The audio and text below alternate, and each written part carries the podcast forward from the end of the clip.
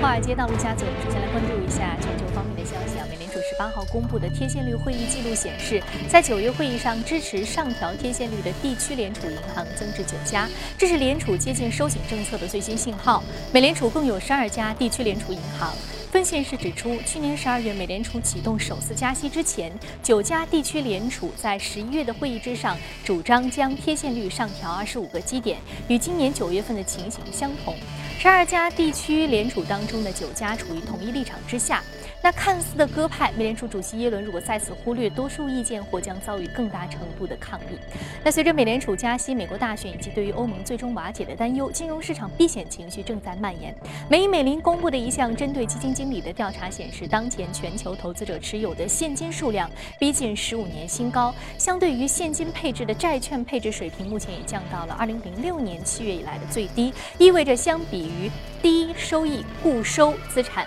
投资者更青睐。现金，因为通胀预期上升，本月的全球债市普跌。高盛认为，目前的债市抛售潮有进一步持续的空间。摩根大通在最新发布的报告当中，将对于俄罗斯股市评级上调至增持，同时维持对于中国、巴西及印度尼西亚股市的增持评级，建议减持韩国、菲律宾股市等。那报告认为，在第三季度走高之后，新兴市场面临若干的挑战，包括中国收紧房地产市市场政策、高油价、美元指数以及国债收益率攀升。等等，但是相信相关影响可以带来一定的交易机会。预计美国总统共和党候选人特朗普一旦败选之后啊，新兴市场将会上升。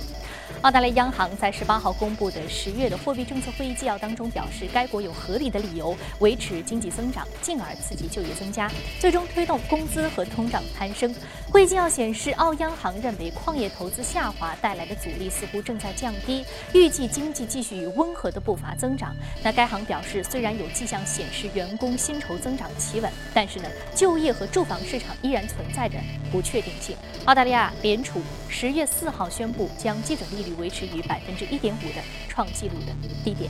根据美国财政部十八号发布的数据显示，作为美债海外最大的持有国，中国八月大幅减持美债三百三十七亿美元，为二零一三年以来最大的减持幅度，所持美债规模降至一点一九万亿美元，创出二零一二年十一月以来的新低。美债第二大海外持有国日本也在八月减持了一百零六亿美元，为三个月以来首次减持。沙特呢，则是连续第七个月减持至九百三十亿美元。根据美国财政部预测，为了支撑人民币汇率，中国。自二零一五年八月至二零一六年八月期间，共抛售了五千七百亿美元的外汇资产。那报告重申，中国支撑人民币的努力是为了防止快速贬值，伤害到全球经济。好，刚刚我们浏览完了宏观方面的消息，我们再来关注一下美股三大指数的一个变化情况啊。我们来看到美股三大指数呢，昨天晚上是全线收高的，道琼斯工业平指数上涨百分之零点四二，纳斯达克综合指数上涨百分之零点八五，而标普百指数的涨幅是百分之零点六二。好，接下来马上关注到的是第一财经驻纽约记者赵冰晶从纽交所发回的报道。主持人，周二美国股市受到良好的经济数据和企业财报的推动，高开高走。其中代表科技股的纳斯达克指数涨幅最大，主要是受益于流媒体公司 Netflix 股价暴涨。经济数据方面，美国劳工部公布九月末的消费者物价指数 CPI 符合市场的预期，创下了两年以来的新高。主要是受到汽油和房租的价格飙升的推动，暗示出通胀的压力正在稳定上升，提升了联储在十二月份加息的概率。根据路透社最新的调查显示，美联储十二月份的加息概率目前已经提升至了百分之七十。而在个股方面，高盛和 Netflix 的财报受到了关注。高盛第三季度的净利润同比上升，同时呢也超出了分析师的预期。分析师认为，这家华尔街金融巨头正在从年初当中的低迷表现当中反弹。再来看 Netflix，作为近期最热门的科技股之一，Netflix 股价总是会在财报公布之后大起大落，影响到科技板块甚至是整个大盘的情绪。这一次，Netflix 投资者等到的是一个好消息，在周一盘后公布的财报当中显示出，Netflix 的订阅用户大大的超出了预期，同时也提高了下一个季度的展望。周二开盘之后，Netflix 股价大涨近百分之二十。Netflix 股价年初至今已经下跌了百分之十三，原因是新增的用户数量一直无法达到华尔街的高期待。但是呢，最新一个季度，Netflix 制作了像是《怪奇物语》和《毒枭》等口碑收视双赢的剧集，帮助其吸引了不少新增的用户。Netflix 首席内容官表示，还会继续在原创内容上进行投资，希望观众能看到前所未有的观影体验。好的，主持人。非常感谢赵冰晶给我们带来有关于市场关键的汇总啊！这里是正在直播的从华尔街到陆家嘴。那今天我们马上来关注到的是宏观方面的消息。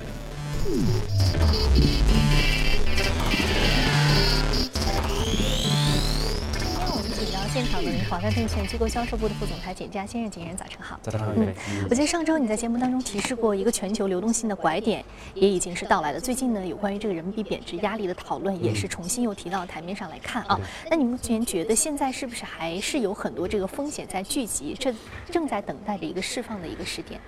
对，其实我们上周啊，重点讲的就是我们啊，提前是给大家提示了一下，就是全球的整个流动性拐点啊，已经或者可能即将到来啊，所以我们看到周一整个 B 股指数也是出现了一波比较罕见的一个下跌的啊。那么我们呃，其实我们看到在整个的一个国庆节期间，那么欧洲央行啊，它是意外的，就是有一个消息。啊，体现出欧洲央行有可能会提前来减少整个 QE 的一个，包括那个资产的购买规模，来提前退出 QE 啊。包括我们看到最近整个的纽嗯美元的 LIBOR 也是出现了一个比较明显的一个飙涨啊。另外我们看到最新的呃这个上周也是美联储九月份的整个议息会议纪要，也是显示整个美联储目前认为啊加息的一个条件已经逐步的一个成熟。那么在这样的一个情况之下，我们看到这个像德国的国债收益率，十年期的国债收益率已经从负值已经转向了一个正值。那美国的国债收益率更是从这个一点三六的这样的一个低点，已经上涨到目前差不多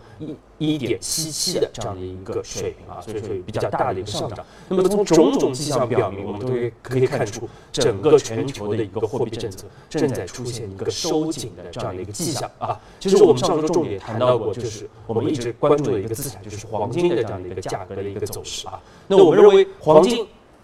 这次呃，黄金短期是虽然是因为整个流动性的这个拐点的一个出现啊，出现了一波比较明显的一个下跌啊，但是我们说这样的一个流动性的这样的一个呃收缩，并不足以抵消未来的一个市场一个风险事件的一个发生，以及我们说通胀预期的再起的这样对黄金的这样的一个提振啊，所以说我们认为四季度整个黄金还是会有比较好的这样的一个买点出现的啊。那我们今天。重点要讲的啊，重点要讲的主要还是整个全球的流动性拐点啊，它对于国内的货币政策以及国内的一个房价的这样的一个啊走势未来的一个影响，其实这也是大家比较关注的一个问题啊。那我们认为这样的一个全球的一个流动性的一个拐点出现啊，也会使得国内的整个货币政策宽松的一个预期。大幅的降温啊，那么一方面我们看到，其实目前整个通胀的压力正在逐步的一个体现啊。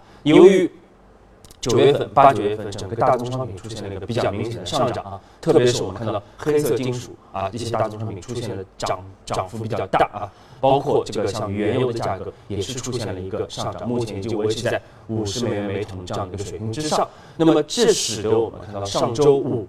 国内公布的最新的这个物价数据啊，CPI 是同比上涨了百分之一点九啊，环比更上涨了百分之零点七，是远超市场预期的。那么，另外我们看到这个是呃生产者物价指数，就是 PPI，更是结束了。五十三个月以来的这样的一个连续的一个负增长啊，是同比出现了一个转正啊。那么这个转正的一个时间点也是远远早于市场的一个预期的啊。所以我们说这个通胀的压力已经逐渐的这样的一个体现出来了啊。那么另外我们说到就是整个的一个欧洲包括美国的一个货币政策的一个收紧啊。它其实通过这个汇率的这个渠道啊，也是开始影响了国内的一个啊货币政策啊。其实我们看到这个十月十月份啊，才经历了一半，那么美元指数已经大涨了百分之二点七八，非常大幅的一个上涨。那么直接导致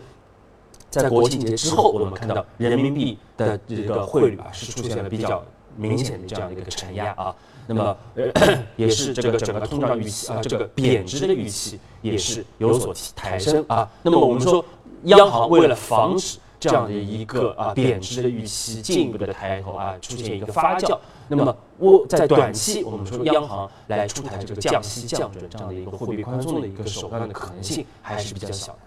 嗯，那么我们看到，其实现在国内的货币政策慢慢的是趋向于稳定的了，那会不会导致火爆现在相对比较火爆的这个房地产市场出现降温的迹象？对，这是我们看到啊，这个整个的一个流动性的一个收缩啊，叠加上目前出台的一系列的这样的一个房地产的这样的一个啊限贷和限购的一个政策啊，会对未来的整个的一个房价会产生比较大的一个压力啊。那么我们看到整个的一个国庆节期间。也是各个主要的，特别是一些热门的城市，也都是纷纷出台了房地产的一个调控的一个措施，而且力度是非常大的，级别也非常的高啊。那么这样的一些房地产措施的一个出台，其实也需要货币政策来进行相应的这样的一个配套。因为如果我们说只是只是进行这个房地产的这个政策行政的一些调控，那么货币政策继续放松的话，那么整个的一个啊调控的一个效果，我们说会大打折扣，甚至有可能会继续助推房价的上涨。那么为对于未来整个的，包括我们的一个经济结构的转型啊，包括这个抑制整个系统性风险，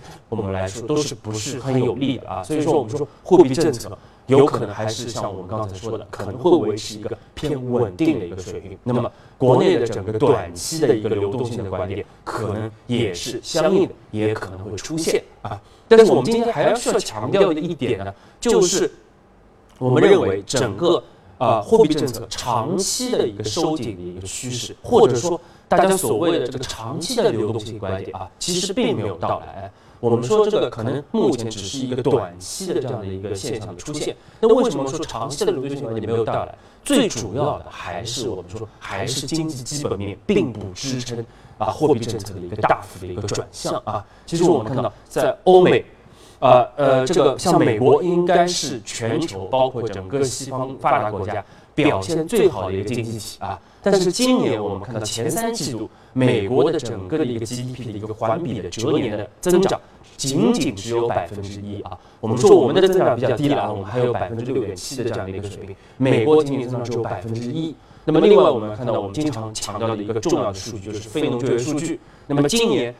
截止到目前，整个的一个月均的呃非农就业数据只增长百分之十七点八啊，是过去五年来的这样的一个最低的一个水平啊。所以说，美国经济表现的并不好。其实我们看到去年二零一五年，美国经济还是表现的非常强劲的，GDP 增长百分之二点四，那么整个的非农就业也是表现的非常亮亮丽啊，失业率一路在往下走，但是。我们记得去年年底的时候，美联储是加了一次息啊。那么这一次加息直接导致今年我们看到经济是出现了这这个比较差的这样的一个表现啊。那么未来我们说，目前美联储也是对加息非常的纠结啊。但是为了保持它的这样的一个比较好的名声，它今年还是要遵守承诺，在今年十二月份可能会开再度开启加息的步伐。但是我们但是对于经济的这个伤害，确实市场比较担忧的。对，其实我们担心的就是。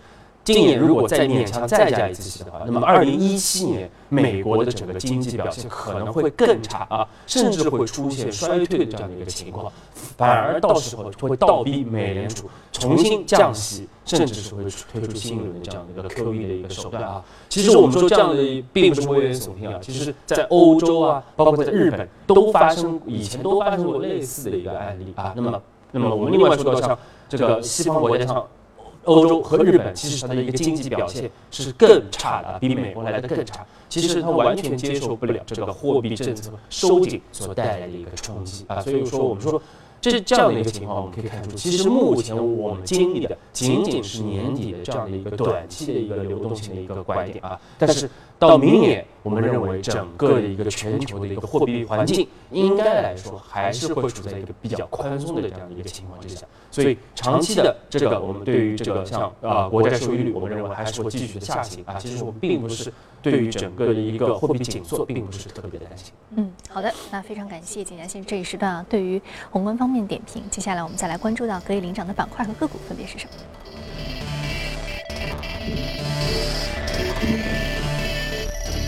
板块方面，医疗健康、基础材料、科技、公共事业和金融是领涨的。我们再来看到的是个股方面，来自于娱乐业、在线视频、人员外包服务、生物科技和油气设备板块的相关个股是领涨的。好，今天我们要说的是 Netflix 在线视频板块上涨幅度百分之十九点零三，目前的价格是一百一十八点七九美元每股，新增用户数量是超过了预期，提振了整个股价。现在 Netflix 已经成长为了。最大的全球的一个在线的视频供应商，不仅仅是视频供应商，那更重要的是视频的生产商。对对，其实 Netflix 我们在节目中啊经常会提到，因为它不只是美国的这个流媒体的巨头啊，它也是全球的一个流媒体的一个巨头。那么去年我们记得，二零一五年它的整个的一个全年的涨幅百分之一百三十五，是领跑了整个的一个标普的五百的成分股指数啊，排名第一的啊，所以说它去年的表现非常的亮丽啊。那么昨天我们看到呃出现一个百分之十九的一个大涨。是因为它在这个十七号就是收盘之后啊，它是公布了最新的这样的一个财报，也是它的一个三季度的一个财报，整个盈利大幅增长百分之七十五啊，是远超分析师的一个预期的啊。那么刚才主持人也说到了，其实我们说更为大家更为关注的一点，就是它的整个的一个新增用户数的一个增长啊，明显的超出预期啊。我们看到它整个三季度单三季度。全球的一个新增用户数就增加了，增加了三百二十万人，使得它全年那呃前三季度的整个的一个累计的一个新增用户数达到一千两百万人啊，这个数据相当于去年全年的一个水平啊，所以说这个用户增长是非常快啊，目前它累计的一个用户数已经达到了八千七百万人啊。另外，Netflix 其实也非常强调一点，就是它在寻求啊和中国的一些在线视频网站的一些合作，那么使得它的内容，它的一些授权的内容，可以目前提前进入到中国市场啊。那么从通过这样的一个手段，因为 Netflix 一直强调说我们要进入中国市场啊，但是因为种种的原因，它自身要进入中国市场可能比较难。那通过这样的一个内容的授权的方式。提前来先和中国的消费者来进行这样的一个接触啊，那未来它也是希望逐步的把它的业务往中国市场来呃引申啊。那么，因为他也是非常看好，还是非常看好中国目前的整个的包括网络剧、包括 IP 产业的一个未来的一个发展。所以说，我们说这个 Netflix 包括整个的一个我们说网络剧、包括 IP 产业，还是我们长期看好的这样的一个板块。嗯。我们说长期看好，无论是在美国市场还是在中国市场，中国尤其是啊，我们说明年二零一七年可能才是整个视频娱乐行业的一个爆发的元年，所以说今年可能还仅仅只是一个准备，所以未来在这个板块可能还有更多亮眼的表现。好，这里是正在直播的从华尔街到陆家嘴，那接下来进一段广告，广告回来继续接着聊。好，欢迎回来，这里是正在直播的从华尔街到陆家嘴。接下来我们来关注一下有关于公司方面的资讯啊，来关注可以公布的多家重要的公司财报。雅虎公司公布第三季度实现营收为十三点零五亿美元，高于去年同期的十二点二六亿美元，实现归属于股东的净利润为一点六三亿美元，与去年同期增长百分之一百一十四。雅虎第三季业绩呢超出了华尔街分析师的预期，推动其盘后股价上涨超过百分之一。强生公司公布第三季度收入。上升百分之四点二至一百七十八点二亿美元，实现盈利四十二点七亿美元，同比增长百分之二十七。当季公司药物和医疗设备的销售额升幅高于预期。英特尔和达能则公布了低于预期的财报，其中英特尔预计第四季度的营收一百五十二亿至一百六十二亿美元，低于分析师的预估。公司股价盘后下跌将近百分之四。根据彭博报道，苹果公司日前已经聘请美国卡内基梅隆大学计算机科学院的教授。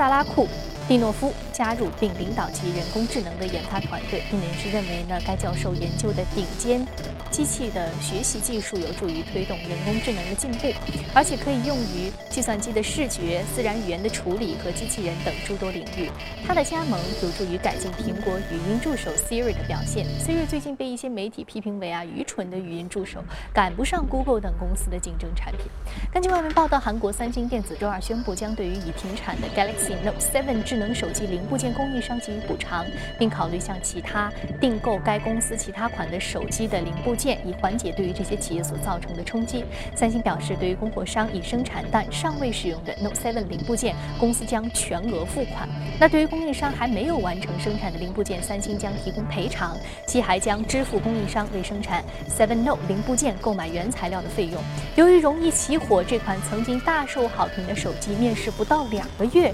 就夭折了。Google 母公司 Alphabet 股价周二收盘上涨近百分之二，盘中一度上涨逾百分之二点五，至每股八百二十八点八一美元，创下 Google 在二零零四年八月上市以来的最高纪录。分析师表示呢，Alphabet 公司股价大涨主要得益于本月推出的 Panics。呃新款的手机广受好评。那美国知名的科技评论家表示呢，新款手机是他测试的最好用的安卓手机，他还对于该手机的自动化语音助理功能和相机的系统大加称赞。通用汽车周二表示，今年前九个月，旗下别克品牌全球销量达到一百零四点六七万辆，同比增长百分之二十三。品牌的重心呢，从美国传统用户偏爱的大型轿车向中国消费者喜欢的 SUV 方向转移。中国市场前三季度销量超过八十六万辆，占到该品牌总销量的百分之八十二以上。相形之下，美国市场仅占到总销量的百分之十六。通用汽车中国区总裁今年较早时候表示呢，中国消费者对于豪华品牌。持续偏好，未来中国可能将成为通用旗下凯迪拉克品牌的最大市场。好，刚刚我们看完了全球公司动态之后，我们再回到资本市场的嘉宾聊一聊值得关注的板块和个股分别是什么。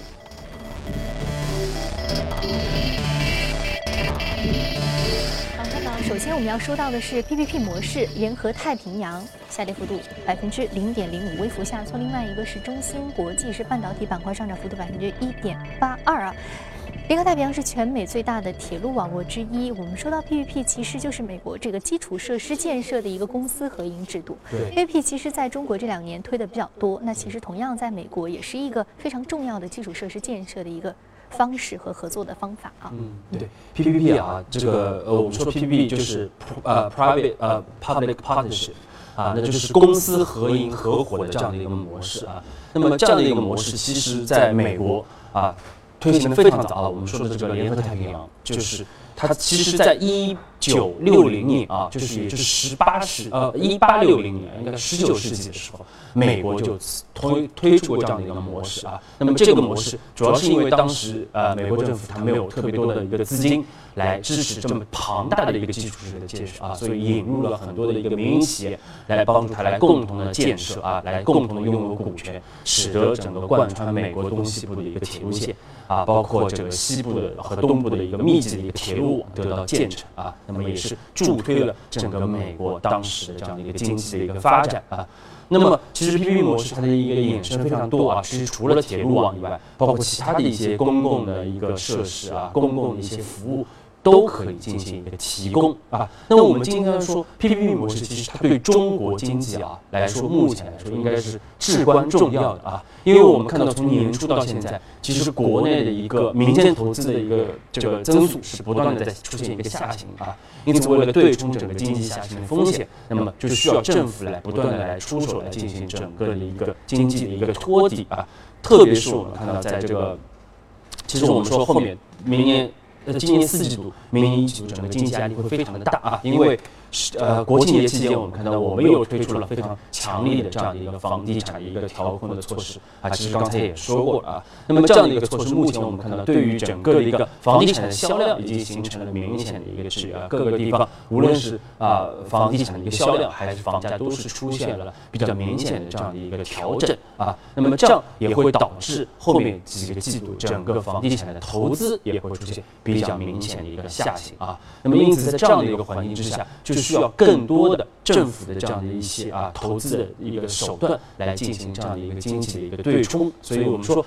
为什么最近我们看到像 PPP 这样的一个融资的一个手段啊被广泛的一个提及，而且我们说我们看到越来越多的这样的一些公司是拿到了相关的 PPP 的一个订单啊，这个体量也是非常的大的。我们看到很多上市公司也是进行了相关的一个公告。那么其实我们说。PPP 其实它对于它确实是一个比较好的这样的一个模式啊，因为它有比较多的一个好处啊。那么首先我们说它和传统的这样的一个承包的这样的一个模式不一样的一点就是啊。呃，这个呃，私人企业啊，包括这个央企和国企啊，它其实是拥有这个项目的一个股权的啊，所以它从一个纯粹的这样的一个施工方、一个承包方，转变成了这样的一个投资方啊。那么这样它的整个的一个盈利能力，包括议价权就会来得更大啊。那么另外我们说这个 PPP 是也是政府非常非常扶持的这样的一个项目啊，后面也有国家的这样的一个进行一个背书，所以更容易的可以去拿到银行的贷款，而且拿到更便宜的。一个资金，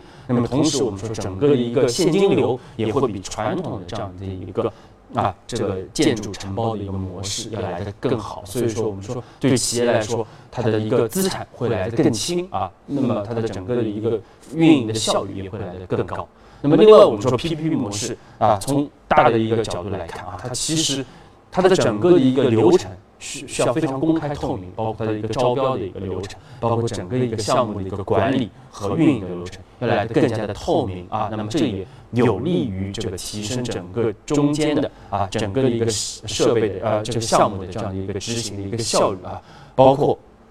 我们说来降低整个的一个包呃，这个非常有利于一些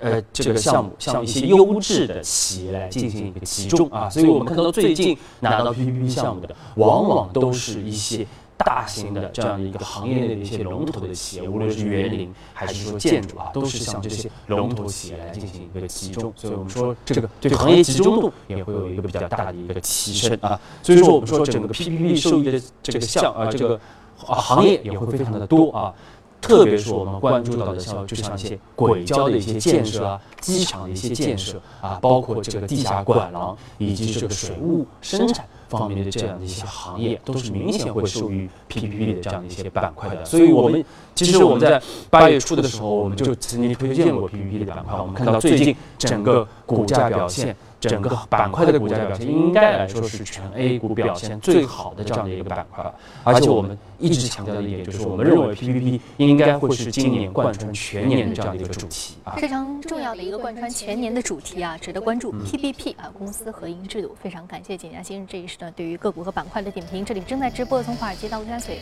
今天播出内容呢，你可以通过我们的官方微信公众号“第一财经资讯”查看。另外，你有什么样的意见和建议，可以通过微信留言。此外，您还可以到荔枝和喜马电台搜索“第一财经”。进行收听节目，最后我们来关注一下英国伦敦举办的一年一度的亚洲婚博会。来，先睹为快。本次亚洲婚博会在位于伦敦的埃克塞尔展览中心举行，各色婚礼花束将现场装点的好似童话场景，吸引了超过一万九千五百名来自英国各地的准新郎和准新娘前来为自己的婚礼进行大采购。有参展商表示，英国境内的亚洲式婚礼一向崇尚奢华，但近年来也出现了一些潮流上的变化。这主要是因为亚洲式婚礼过去都是以父母为主导，长辈决定一切。现在年轻人越来越多地参与到自己婚礼的决策过程中来。以婚宴为例，以往的亚洲式婚礼都是全体宾客坐在一起享用传统食物，如今的年轻人更喜爱互动式婚宴。由厨师根据宾客的要求现场制作食物。从菜单上来看，现在很多婚宴会将各国美食混搭在一起，为宾客提供更多口味选择。在英国，亚洲式婚礼，特别是印度式婚礼市场的利润非常丰厚。一场普通的亚洲婚礼要招待几百名客人，平均花费为五万英镑，比较高端的婚礼还远远不止这个数。